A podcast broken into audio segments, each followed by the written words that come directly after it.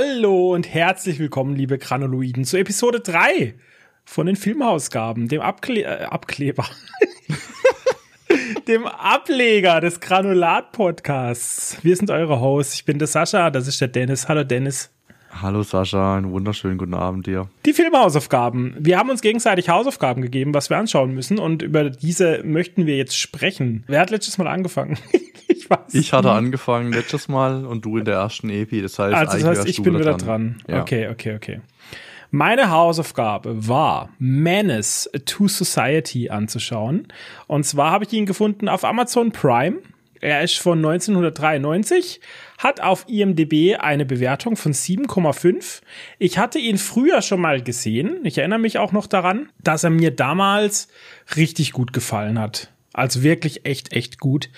Damals waren auch solche Filme wie Boys in the Hood, ne? Ist mhm. vergleichbar, ja. finde ich ungefähr äh, waren auch sehr angesagt, muss man sagen, ne? in, in den 90ern.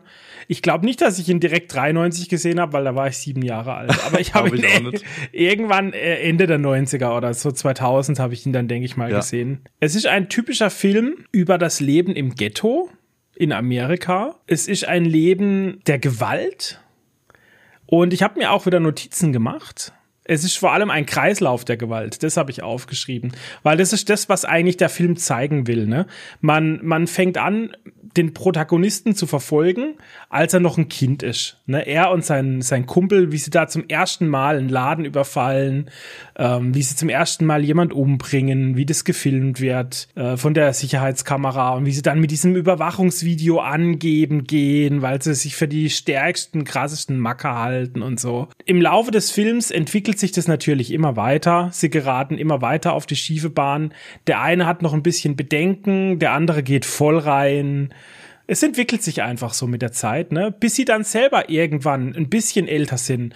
Das finde ich ganz toll in dem Film, dass es immer mal so einen Zeitsprung gibt. Nicht weit, aber einfach mal drei Jahre später oder zwei Jahre später oder auch nur neun Monate später oder irgendwie so, ne? Einfach, dass es so ein bisschen Zeit hat, sich zu entwickeln, damit uns der Film dann auch zeigen kann, später, wenn sie groß sind und eigentlich genau dann, wenn sie zu schätzen lernen, was das Leben lebenswert macht und dass halt dieser Weg nicht der richtige ist und so, wo sie alle wegziehen wollen. Der eine will dann studieren und der andere geht dahin. Also eigentlich gerade wenn sie sich gefangen haben, dann kommt die Gewalt zurück und holt sie eben ein, ne? Aus Rache an dem und dem und pipapo.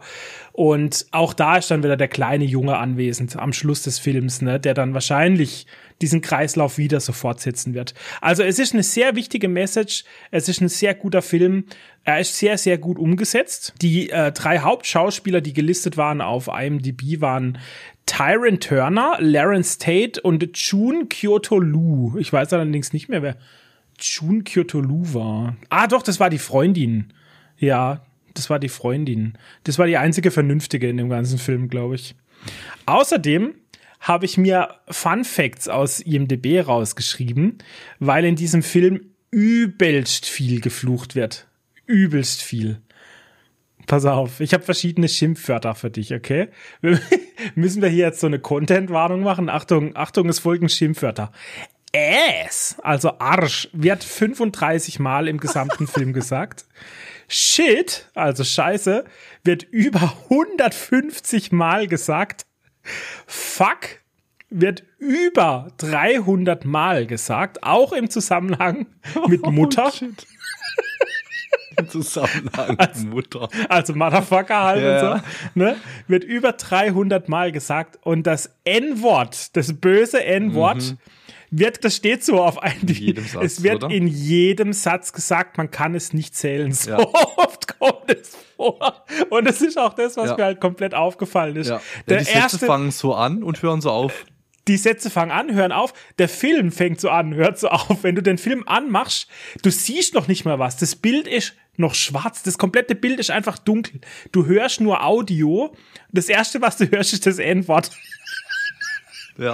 Es ist so ja, krass. aber das waren echt damals so 90er immer noch different times, gell? Auch so die ganzen Filme. Ich meine, wir hatten es ja letztes Mal, was war das? White Chicks, das war 2011, glaube ich, oder? Oder was war 2004 das? 2004 oder 2005 war das, glaube ich. Genau. Ja, ja. Und ich meine, das war schon zeitlich ein bisschen fortgeschrittener, aber trotzdem noch immer eine politisch ganz andere Zeit, ja.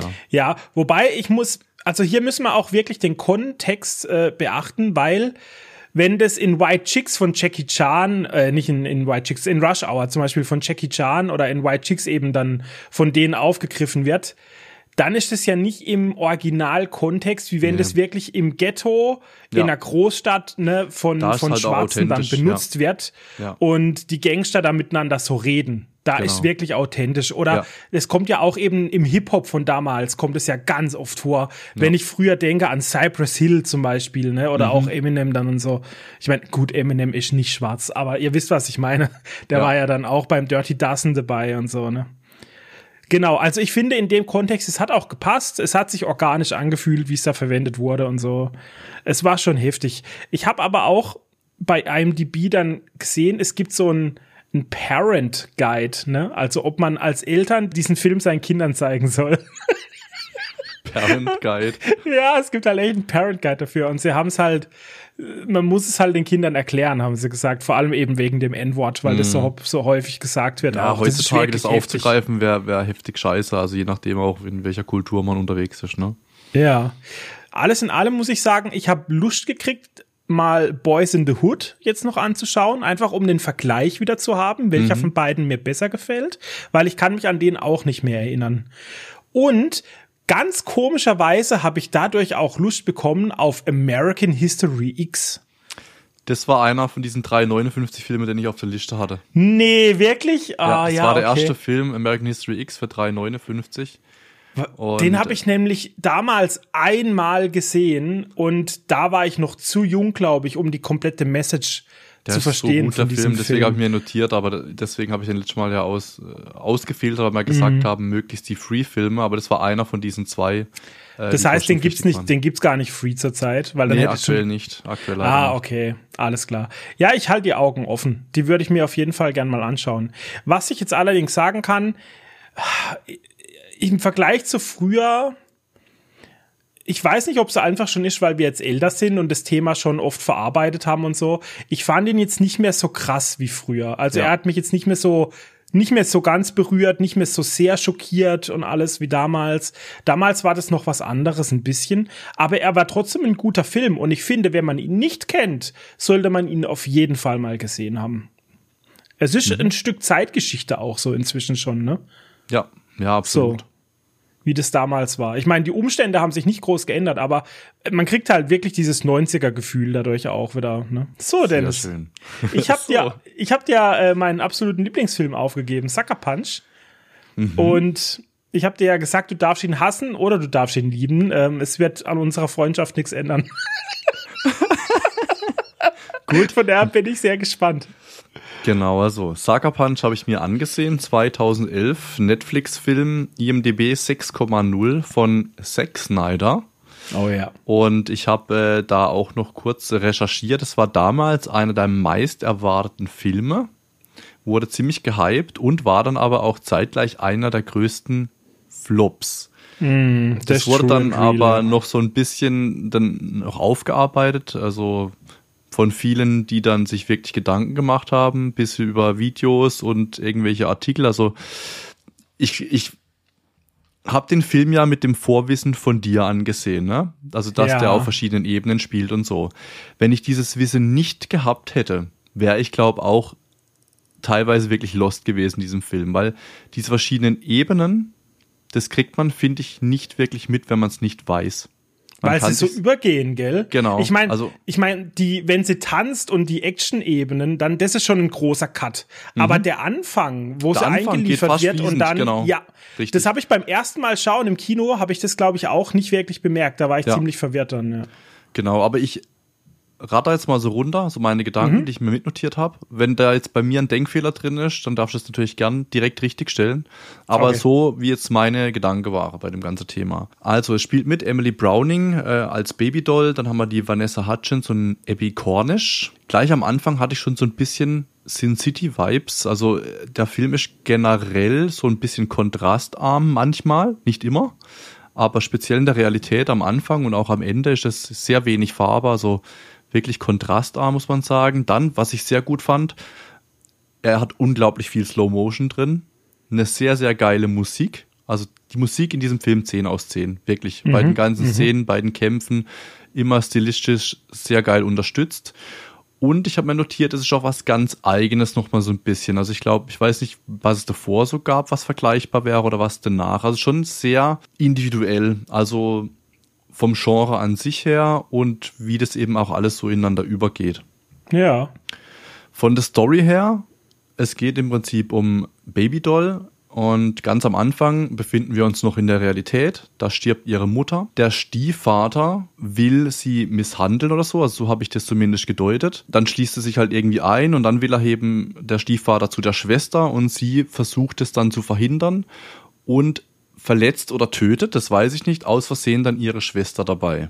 Mhm. Und daraufhin wird sie eingeliefert in eine Nervenheilanstalt und soll einer Lobotomie unterzogen werden. Also im Prinzip, dass halt hier irgendwas vorne im Gehirn getrennt wird, ne? Und dann ist man halt einfach nur noch körperlich anwesend, sag ich mal. Ja. Genau. Und bei dieser Einlieferung in diese Nervenheilanstalt flüchtet sie sich schon relativ schnell in diese erste Ebene, in diese Fantasiewelt. Das heißt, diese Nervenheilanstalt wandelt sich um in ein Edelbordell, wo die Frauen im Prinzip Attraktionen sind. Da geht es um, um Glücksspiel, Drogen, was auch immer. Und jede Frau hat da eine bestimmte Aufgabe zu erfüllen und in ihrer Fantasie werden halt diese Wärter zu Gangstern und die Insassen zu Prostituierten. So ungefähr. So, und dann kommt jetzt ein Thema, da muss ich dich jetzt fragen. Und zwar, dann muss ja. ich ja zum ersten Mal in dieser ersten Ebene vortanzen damit die Leute mhm. sehen, was sie kann. Während dieses Vortanzen taucht sie ja dann in diese dritte Ebene, diese Fantasy-Ebene ein. Kämpft dann da eben gegen Orks, gegen irgendwie Riesendämonen, gegen alles Mögliche, gegen, was habe ich mir noch notiert, gegen Drachen, also wirklich alles Mögliche, gibt es verschiedene Ebenen später oder ja, verschiedene. Die ganzen Fantasy-Tropes werden da aufgegriffen, gell? Von, genau. von deutschen dampfgetriebenen Zombies, Soldaten über Drachen, Orhikes. Es ist wirklich alles dabei, ja. Genau, und was ich mich jetzt gefragt habe, was passiert jetzt eigentlich in der realen Welt, wenn sie vortanzen muss, damit sie nochmal eine Ebene tiefer kommt, weil sie befindet sich ja eigentlich schon in einer Fantasieebene. Und dann habe ich aufgeschrieben, ähm, wird sie da vergewaltigt? Ist das, ähm, sie muss da was, also eigentlich Ah, das ist so schwer zu erklären, mhm. keine Ahnung. Also du, auf der auf der ganz, also auf der realen realen Welt in der genau. ersten. Ja. Da habe ich mir ehrlich gesagt noch nie drüber Gedanken gemacht. Ich habe ich hab immer nur gedacht, dass das Tanzen halt dann was äh, auf der zweiten Ebene okay. ähm, symbolisiert oder halt ähm, darstellen soll. Ich weiß gar nicht, ob das auf die reale Ebene Auswirkungen hat oder ob okay. da dann irgendwas Spezielles passiert. Weil man kriegt halt auch nichts gezeigt, ne? Man weiß es genau, ja nicht. Genau, gar nicht. Im Prinzip soll sie ja zeigen, was sie kann und dann lässt es sich auf diese Musik ein und dann geht's halt eben ab. Und dann sind alle immer hellauf begeistert im Prinzip. Alle sind wie in Hypnose, während sie dann eben tanzt und sich in der dritten Ebene befindet, in der Fantasy-Ebene.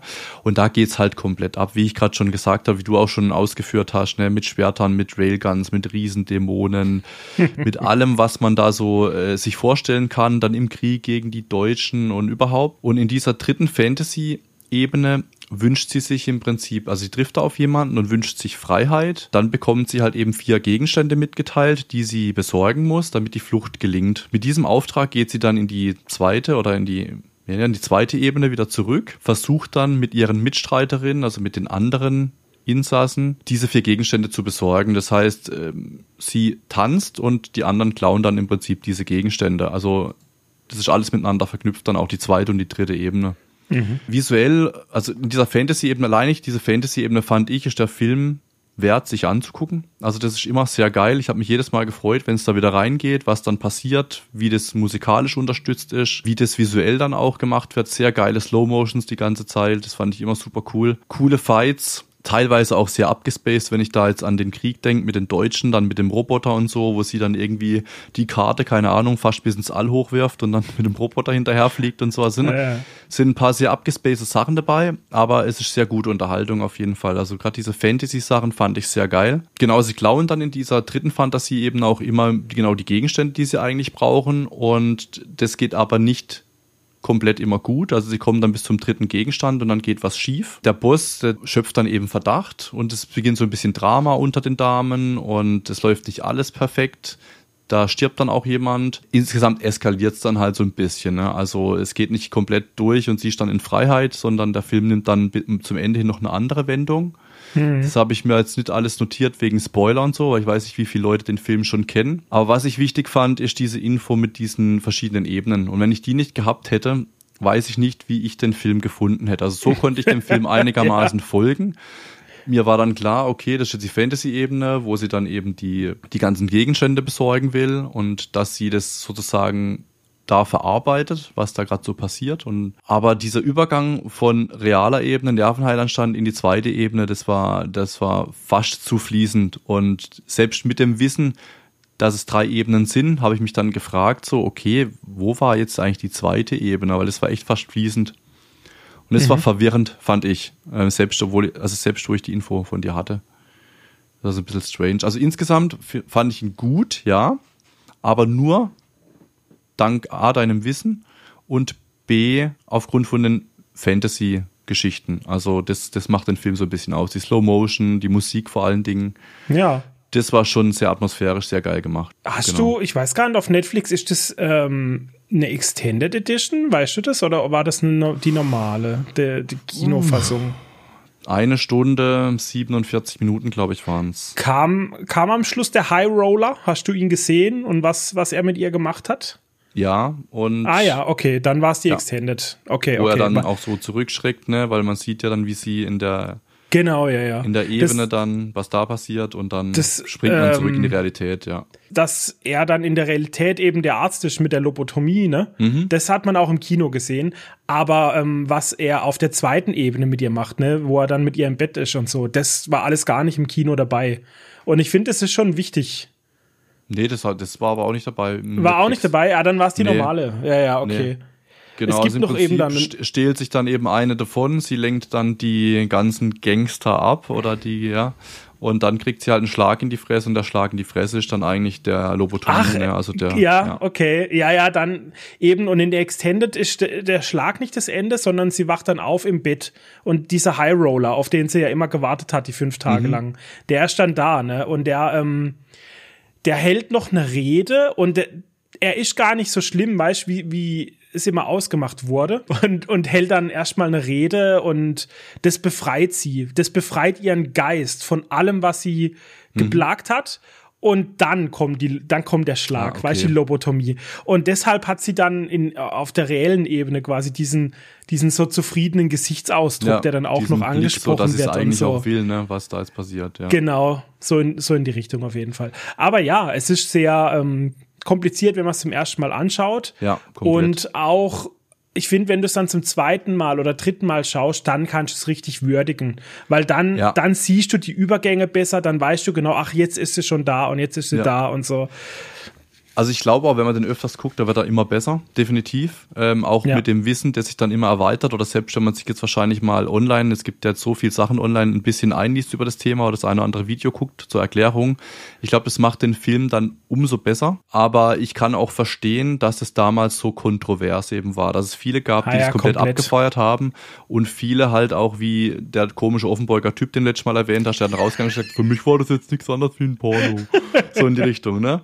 Also ja, der, bei dem ging halt wahrscheinlich das mit den Eben halt komplett durch, weißt du? Und dann denkt man halt, what the fuck, was passiert jetzt hier gerade? Dann kann man halt mhm. halt dem Film nicht folgen und denkt so, okay, da ist jetzt irgendwie wieder das Zeug aneinander geschnitten. Nee, aber ich fand ihn gut und ich würde ihn auch jederzeit wieder gucken. Aber ich glaube, je größer die Bühne ist, desto besser. Also ich habe es mhm. ja trotzdem schon mit Kopfhörern auf einem großen Fernseher angeguckt, aber ich glaube, das wirklich ja, das im Kino einer. oder so zu sehen oder auf einer großen Leinwand, die Effekte und so sind absolut worth it und allein die Musik schon. Wie gesagt, die Musik trägt diesen Film immens. Also das ist saugeil gemacht, wirklich. Es ist, es ist so untermalt die ganze Zeit mit der Musik, gell? Alles, stimmungsvoll, ja. actiongeladen. Ja. Und ich habe es ja auch im Podcast schon gesagt, die Emily Browning, die hat äh, vier oder fünf Lieder davon, hat sie gecovert und selber gesungen für den Film extra, mhm. weißt Das ist so geil, dass ja. das alles stimmig wird. Also ist richtig, richtig optisch und, und äh, auch ähm, auf Audioebene ist einfach ein Genuss, finde ich, der Film. Ist einfach ja. eben. Nee, absolut. Gut, also, freut mich. Hab, ich war super gut unterhalten, auf jeden Fall. Ja. Freut mich, dass er dir gefallen hat. Schön. Haben wir es endlich abgehakt. Check. Liebe Granuloiden, wir sind gespannt, wie ihr die Filme gefunden habt, falls ihr sie äh, mitgeschaut habt oder vielleicht auch schon in der Vergangenheit schon mal geschaut habt. Schreibt in die Kommentare, schreibt uns bei Instagram, ne, überall, wo wir zu erreichen sind. Und bitte vergesst nicht, den Podcast positiv zu bewerten. Die nächsten Hausaufgaben werden verteilt am Anfang der Granulat-Podcast Episode 15. Da geben wir uns dann wieder neue Hausaufgaben auf. Bis dahin, vielen Dank fürs Reinschauen, fürs Reinhören. Ich bin der Humi. Ich bin der Kolchi. Und wir sind raus. Ciao, ciao. Ciao, ciao.